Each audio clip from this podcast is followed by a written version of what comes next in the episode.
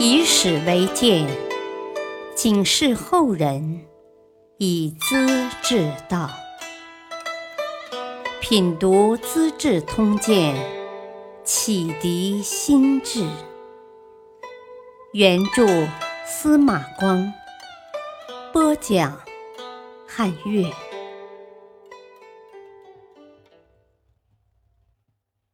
少卿老怨行不得，治国先须治心身。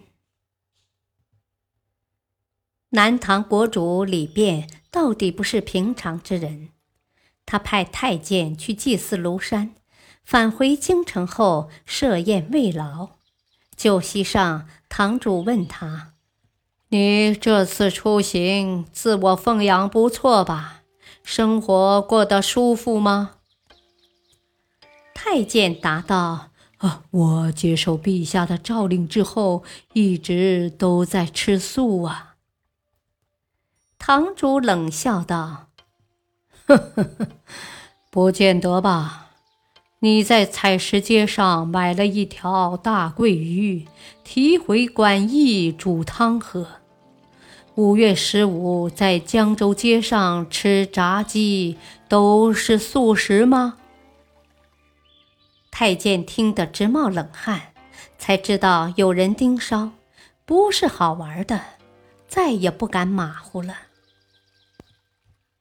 年终时候，仓库管事向堂主报告：“啊，今年的现鱼有一万多担，是陛下的福气嘞。”堂主听了，冷冷的反问道：“哼。”祖父的收入和支出都有一定之规呀，如果没有多收老百姓的税，没有克扣军士的粮，现鱼又从哪儿来呢？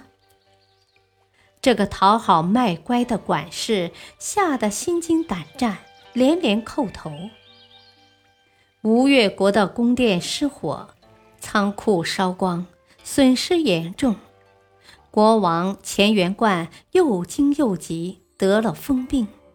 南唐的大臣劝国主趁机出兵，堂主觉得不是滋味，教训大家：啊，做事要光明坦荡，哪能幸灾乐祸、乘人之危呢？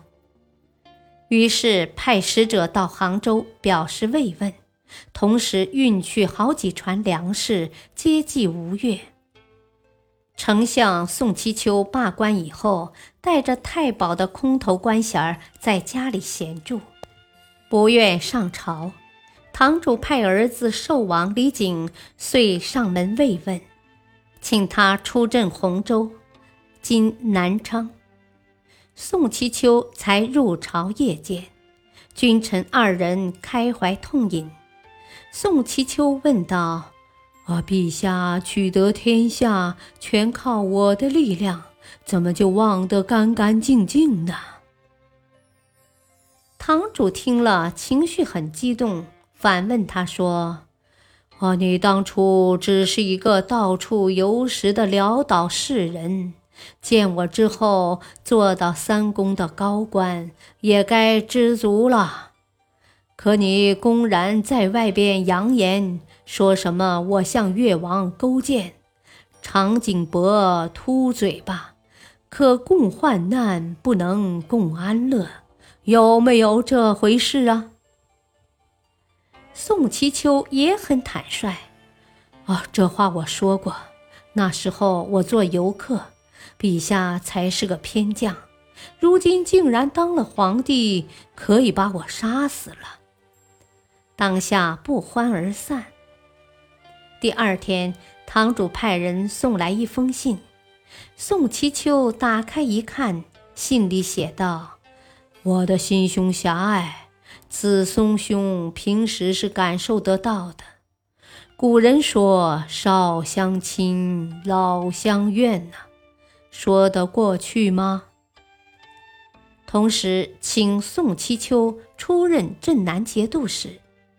宋其丘本是洪州进士，堂主让他衣锦荣归，作为对老谋士的报答，也算心胸开阔了。中原战火不断，江淮吴越一带比较安静，农民连年丰收，国家仓库充实。这时，大臣们都劝堂主：“我，陛下忠心天下，应当见机出兵，恢复唐朝的疆土，完成夙愿呐。”堂主深有感慨：“啊，我从小在军队中长大，眼见刀兵祸害百姓，实在不忍提起啊。”只要中原人民安宁，也就是我唐氏人民的安宁了，何必定要归我统治呢？拒绝了大臣们的北伐要求。南汉主刘演派人来约他消灭楚国的马希范，平分土地，他也没有答应。在做宰相时，李昪就兴利除弊，改变了许多旧的制度。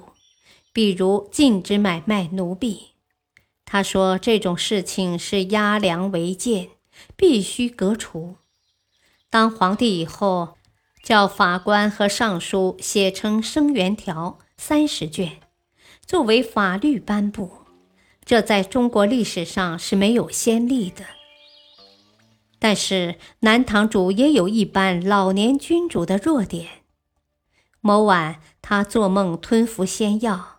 早晨醒来上朝，方士石守冲果然献来一瓶丹药，真神了！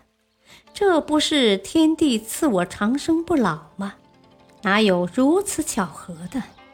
他从此把方士的药当成仙丹，天天服用。慢慢的心火上升，脾气变得急躁起来。左右劝他不要吃，他全然听不进。还将丹药送给李建勋，李建勋吃了两天，告诉皇帝：“我只服用两次，浑身火热，口渴舌燥啊，很不自在。啊，何况天天吃它呢？”堂主却说：“哦，我吃药好久了，反而觉得平静，怕是你没福分嘞。”其实他中毒很深，习以为常，不怎么难受了。一天，堂主和道士王七侠谈起：“啊，用什么办法把天下治理好呢？”王道士点头嗟叹：“啊，帝王先要治好自己的心，再治自己的身，然后才治家治国呀。”现在陛下还不能摆脱内心的情绪激动，饿了发怒，饱了欣喜，遇事斤斤计较，谈得上治好天下吗？宋皇后在屏风后面听到了，不断称赞，认为道人的话是至理名言。堂主很高兴，送给不少礼物，王道士概不接受。王七霞常常替别人向上天转达表彰，堂主想替他建一座高坛，他不同意，说：“哦，国家财力不多，怎能用在这方面来呢？等到我焚化表彰烧不燃的时候，再请陛下来筑坛吧。”王七霞算是一位真正的道士高人。